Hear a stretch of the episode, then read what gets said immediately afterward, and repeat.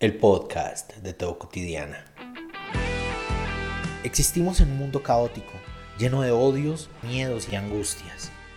Se hace urgente volver a Jesús, volver al Evangelio, volver al mensaje de bienestar y de esperanza, volver al amor a Dios, al amor propio, al amor por el otro. Teo Cotidiana. Ya hemos tocado un montón de veces este tema de la iglesia, de si debo o no debo irme de la iglesia. Y sin embargo sigue habiendo una tras otra pregunta al respecto de ese tema. Es un tema vigente, es algo que está constante en las personas, en, en el pensamiento de las personas, en la reflexión de las personas. ¿Será que me puedo ir de la iglesia? ¿Será que me puedo ir de la congregación a la que pertenezco o a la que he pertenecido X cantidad de tiempo? ¿Será que Dios me va a acompañar si me voy de esa iglesia? En últimas, pues esa iglesia es donde Dios me puso para cumplir su propósito. ¿Será que el propósito de Dios deja de ser si ya no estoy en esa iglesia? Y la razón por la que la gente, o mucha gente, ¿no? No habla en términos generales, aquí hay un dicho de los abuelos, al que le caiga el guante que se lo chante, quien se sienta aludido, que enmarque las generalizaciones que nosotros hacemos por acá. Uno habla en general con unos parámetros específicos que indican como las características de esa generalización que uno está haciendo. En general, las personas, varias de ellas, se van de las iglesias porque sienten que no hay afinidad entre ellas y los pastores o el liderazgo, los discursos eclesiales. Muchas personas se sienten maltratadas por la manera en que se abordan ciertos temas por la manera en que tratan a las personas que están escuchando desde abajo mientras se está predicando en el púlpito, por la forma en que se inmiscuye el liderazgo en la vida personal, la forma en que el liderazgo pretende ser quien tome las decisiones de la vida de esa persona por las estructuras y los marcos bajo los cuales se ha determinado en tal o cual iglesia que se es o no se es bueno o malo, santo o pecador, puro o impuro. Y están estas amenazas constantes. Hace unos días en nuestra sección de preguntas y respuestas nos contaba un muchacho Llevo seis años aguantando y me estoy aguantando porque creo que Dios no me va a bendecir si me voy, creo que eh, Dios no va a estar conmigo si me voy, me han amenazado con que si me voy, Dios y su bendición y su propósito no van a estar conmigo. Y entonces es un tema vigente, es un tema constante. He hablado con varias personas al respecto que llegan con la pregunta, puedo irme de mi iglesia. Dios va a estar conmigo si me voy de mi iglesia. Dios va a bendecirme si me voy de mi iglesia. Dios va a seguir estando si me voy de mi iglesia. Mis finanzas no van a ser, no van a ser maldecidas si me voy de mi iglesia. Y está ese miedo profundo de que Dios nos siga con nosotros si nos vamos de la iglesia local a la que pertenecemos, la denominación a la que pertenecemos. La amenaza constante en las iglesias pentecostales incluso hay profecías, alguien habla en lenguas extrañas y otra persona dice, aquí el Señor te dice, y lo que Dios tiene por decirle a esa persona es que si se va, de la estructura eclesial a la que pertenece, entonces no va a recibir las bendiciones. Lo curioso es que cuando se quedan esas bendiciones prometidas, pues tampoco es que se hagan reales. El asunto de congregarse se ha convertido en una forma de monopolización, de coerción. Los pastores, en muchos aspectos, los predicadores, el liderazgo, en muchos aspectos, por ocupar un lugar en el que, por la forma en que entendemos ese lugar, ejecuta poder, es la cabeza del poder administrativo eh, de la iglesia, por el lugar que ocupa, tiene poder coercitivo, tiene la facultad de que su discurso amarra a las personas a sus miedos, a los miedos de las amenazas, o las libera. El poder discursivo del pastor, por ocupar el lugar que ocupa, puede bien sembrar y avivar la libertad de las personas o sembrar y avivar la esclavitud de las personas frente al miedo, frente a la indecisión, frente a no saber, no tener clara cuál es la decisión que debe tomar frente a tal o cual cosa que se le presenta, entonces pues tiene que acudir al liderazgo, acudir al pastor para que ellos sean quienes decidan por esa persona, porque ellos son los que tienen la autoridad, la cercanía de Dios, la facultad. Y creo que en muchos casos hemos desbordado el lugar del pastor. Creo que en muchos casos hemos ido más allá eh, de lo que realmente el pastorado y el liderazgo representan o deberían representar. Y está la necesidad de reflexionar la iglesia, lo que entendemos por iglesia, lo que vivimos como iglesia. Porque muchas veces el asunto de la iglesia se ha convertido en algo semántico, en algo discursivo. Entonces, iglesia es popularmente en la forma en que hablamos los unos con los otros, es eh, la congregación local que se reúne en unas instalaciones específicas a las que acudimos en masa y que tiene como unos rituales, unos cronogramas rituales. Eso es iglesia, eso es experienciar la iglesia en la forma en que se usa en el lenguaje constantemente. Pero entonces nos hemos acercado a esa definición y hemos podido decir que la iglesia no es el lugar al que vamos, la iglesia es algo más grande, trasciende la instalación a la que pertenecemos, pero entonces sí es los rituales, la estructura ritual, lo que se hace y esa juntanza en un lugar, en una denominación, en una institución que tiene una estructura específica bajo la que todos deben estar unidos. Y antes de contestar o antes de aludir a si una persona debe o no debe irse de la iglesia, creo que es importante volver a entender qué es iglesia. Iglesia es lo que se derivó de la experiencia de Jesús, del suceso de Jesús. Jesús ocurre dentro de unas coordenadas espaciotemporales específicas con unas realidades contextuales, sociales, culturales, políticas, religiosas, etc., etc., etc.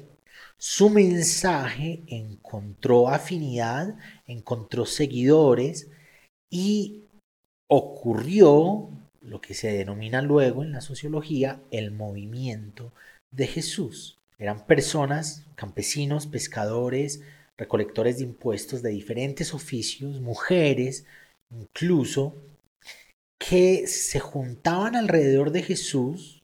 Algunos de ellos dejaban sus familias, dejaban su trabajo para emprender el viaje itinerante de el mensaje de Jesús, del mensaje del Evangelio, la buena noticia de que el reino de Dios se había acercado. Dejaron algunos sus casas, sus hogares, su trabajo, su normalidad para hacer parte del proyecto del reino de Dios que encontraban en el discurso de Jesús. Entonces este movimiento iba de aldea en aldea anunciando el fin de los tiempos, la esperanza escatológica, la llegada de eh, el final de la vida social, religiosa, política, como la conocían, para ser tomado y transformado por Dios, por el reino de Dios, por la justicia de Dios, por la paz de Dios, por la armonía que Dios venía prometiendo desde el profetismo clásico. Ese grupo iba creciendo de aldea en aldea, se juntaban personas, se anexaban a ese movimiento itinerante del profeta apocalíptico que era Jesús, un profeta que anunciaba el final de todas las cosas y la llegada del reino de Dios, no como algo por venir, sino como algo que estaba presente,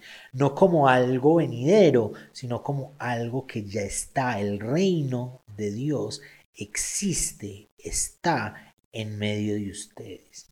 Y entonces, en medio del ministerio, se cuenta en el Evangelio que se conspiró en contra de Jesús, el maestro itinerante, y por lo tanto, estaba en peligro también quienes siguieran a Jesús y Jesús hace una muestra abrupta de inconformidad frente al templo y la estructura del templo y las finanzas del templo y la forma en que el templo se había convertido en un mercado. Él dice cueva de ladrones, agarran a Jesús, lo apresan, le hacen un juicio por proclamarse rey de los judíos o por dejarse proclamar rey de los judíos, le hacen un juicio por lesa majestad. El imperio romano, en una época en que estaba prohibido y era ilegal o proclamarse o dejarse proclamar como rey sin ser rey avalado por el imperio romano lo mataron a Jesús. Lo enjuiciaron, lo torturaron, lo crucificaron, le dieron legalmente una muerte ilegítima. Constantemente entre las enseñanzas de Jesús está el hecho de que el reino de Dios que está aquí, el reinado de Dios que está entre nosotros, ocurre como un proceso, una semilla que es sembrada y crece, como la levadura que leuda al pan en secreto, como la naturalidad que empieza chiquita y termina grande, un árbol que da frutos, una semilla que se convierte en árbol y un árbol que luego da frutos, por lo tanto más semillas y por lo tanto más árboles y más frutos.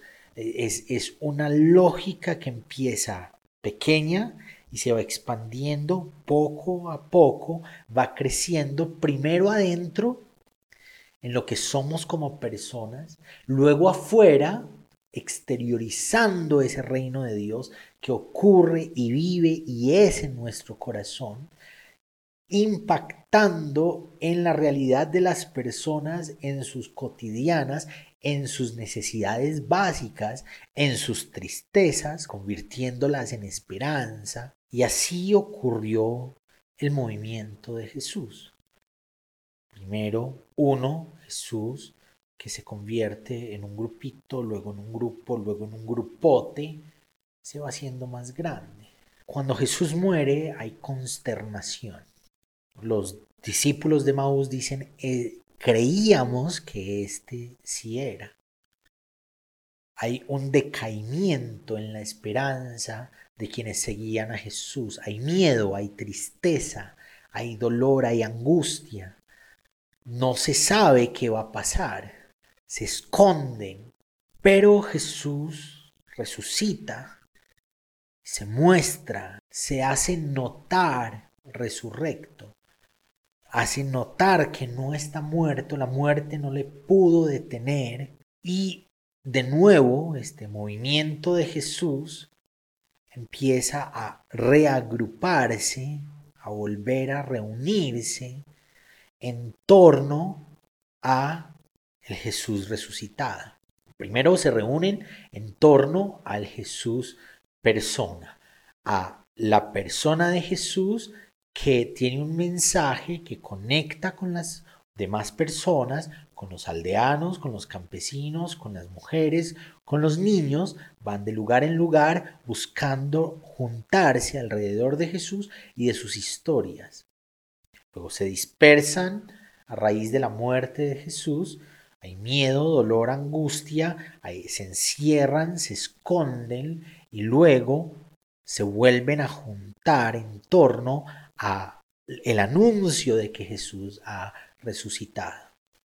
Esas juntanzas es lo que se denomina luego iglesia, eclesía, asamblea, un grupo de personas que están juntas en torno a una idea. Y esa iglesia, esa juntanza, podía ocurrir en diferentes lugares. En esa época no existían nuestros edificios a los que llamamos iglesias. En esa época existían casas. Y ahí se juntaba la iglesia. Se juntaban las personas que tenían una misma idea al respecto de una misma esperanza, Jesús. Y se juntaban a recordar a Jesús. Primero se juntaban a escuchar a Jesús.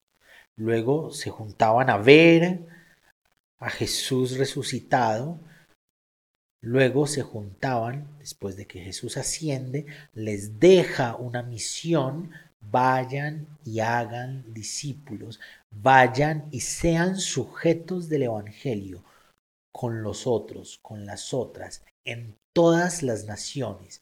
Volteamos eso y lo convertimos en vayan y conquisten, vayan y colonicen, vayan y maten en nombre de Jesús, tomen territorios a espada, con mano fuerte, con violencia, pero en realidad es una invitación a ir a vivir la esperanza del Evangelio con los otros, con las otras, dar de comer si hay hambre, permitir que la multiplicación de Dios alcance a quienes tienen hambre, permitir que la obra de Dios ocurra para sanación de las personas que están enfermas, anunciar la libertad de Dios aún en medio de las esclavitudes, deshacer la brecha que había entre unas personas de un estatus social con otras, esclavos y libres, griego y judío, hombre y mujer, predicar el amor, la reconciliación de Dios en la persona de Jesús, en su vida y obra, en lo que esa persona representó y representa en el ser, en la esencia de Jesús. Entonces la iglesia no era un lugar al que se iba, la iglesia no era un programa, un cronograma de actividades que se la iglesia no era un ritual, una estructura ritual. La iglesia era hombres y mujeres que caminaban recordando e intentando vivir el Evangelio. Si estabas en una ciudad, ibas a una casa donde se reunían algunas personas de esa misma fe, eras iglesia, eras parte de la asamblea. Y si te ibas para otra ciudad y te reunías con otro grupo de personas, eras parte de la iglesia. La iglesia está constituida por personas, vos y yo. La iglesia no es un lugar al que vamos todos los días sin falta, de acuerdo a los cronogramas. La iglesia es algo que somos todos los días sin falta, sin importar donde sea que estemos. Y somos iglesia con los demás y somos iglesia para los demás. Somos iglesia con el otro. Somos iglesia para el otro. Vivir el Evangelio siempre tuvo el propósito de una vida comunitaria en amor. Desde hace un tiempo para acá vivimos la salvación como un asunto individual no solo individual, sino individualista. En realidad la salvación de Dios que es en Jesús viene para nosotros de forma comunitaria. La salvación de Dios que se vive en Jesús se vive de forma colectiva, viene de forma plural, a nosotros, a nosotras. Entonces iglesia es cuando vivimos la esperanza del Evangelio, la buena noticia, el mensaje de salvación, sanidad, libertad, en juntanza con el otro.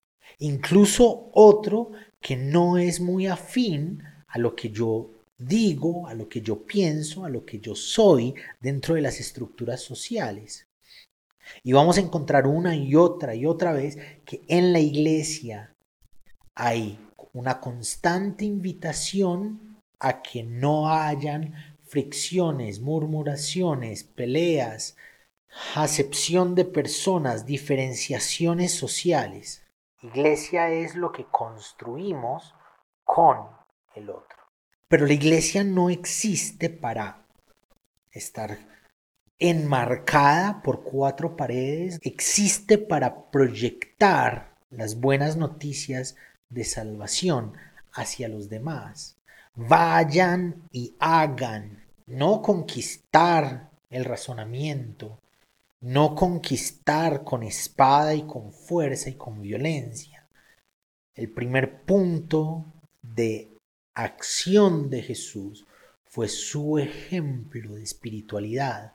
El primer punto de acción de nosotros como iglesia debe ser nuestro ejemplo de espiritualidad. Y Pedro dice algo que es precioso. Usualmente siempre citamos el, verso conveniente el que cogemos, lo, lo, recortamos, lo sacamos de la Biblia y se lo damos a todo el mundo. No dejen de congregarse como algunos tienen por costumbre, pero uno o dos textos antes, el autor está diciendo para que nos estimulemos en el amor. Entonces la invitación a no dejen de congregarse como algunos tienen por costumbre está conectada íntimamente con la idea de estimularnos los unos a los otros en el amor y en las buenas obras. Y hay iglesias que predican a viva voz, no dejando de congregarse como algunos lo tienen por costumbre, pero en su forma de vivir no encontramos el estímulo al amor y a las buenas obras. Es que no todas las iglesias, yo no estoy diciendo que todas las iglesias, es que hay unas que sí, yo no he dicho que no hay unas que sí, pero es muy notorio ver personas tomando las posiciones de autoridad para demandar de las personas su asistencia, su cumplimiento, que no hayan sillas vacías y que no falte el diezmo, y que detrás haya una gran falta a la esencia misma de ese no se dejen de congregar.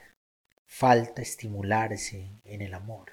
Y yo creo que en medio de estimularse en el amor, vamos a dar orgánicamente, el resultado va a ser personas que no se dejan de congregar como algunos tienen por costumbre. ¿Quién se quiere ir de un lugar donde le aman? ¿Quién se quiere ir de un lugar donde le estimulan en el amor y en las buenas obras? Pero las buenas obras no salvan, salva la fe. Claro que sí. La salvación es por fe, la fe de Jesús y en las obras manifestamos que vivimos esa salvación por medio de la fe en el amor y en el estímulo del amor y en el estímulo de las buenas obras, manifestamos, exteriorizamos lo que vivimos de adentro hacia afuera. La concepción, el crecimiento y nacimiento del reinado de Dios que nos habita y que fluye a través de nosotros para los demás. Un reinado de Dios que vivimos con el otro que estimulamos con el otro. Entonces debemos dejar de congregarnos de donde nos maltratan. Sí. Puedo irme de la iglesia cuando ese concepto se está refiriendo a la estructura local en donde no has encontrado afinidad, en donde sientes que te coartan, en donde el discurso, en vez de estimular en el amor, lo que hace es acribillar las emociones, sí, vete. La invitación es, seamos iglesia donde sea que vayamos, con el otro y para el otro. Gracias por acompañarnos hoy en el podcast de Teo Cotidiana. Te espero para que reflexionemos juntos en el nuevo episodio.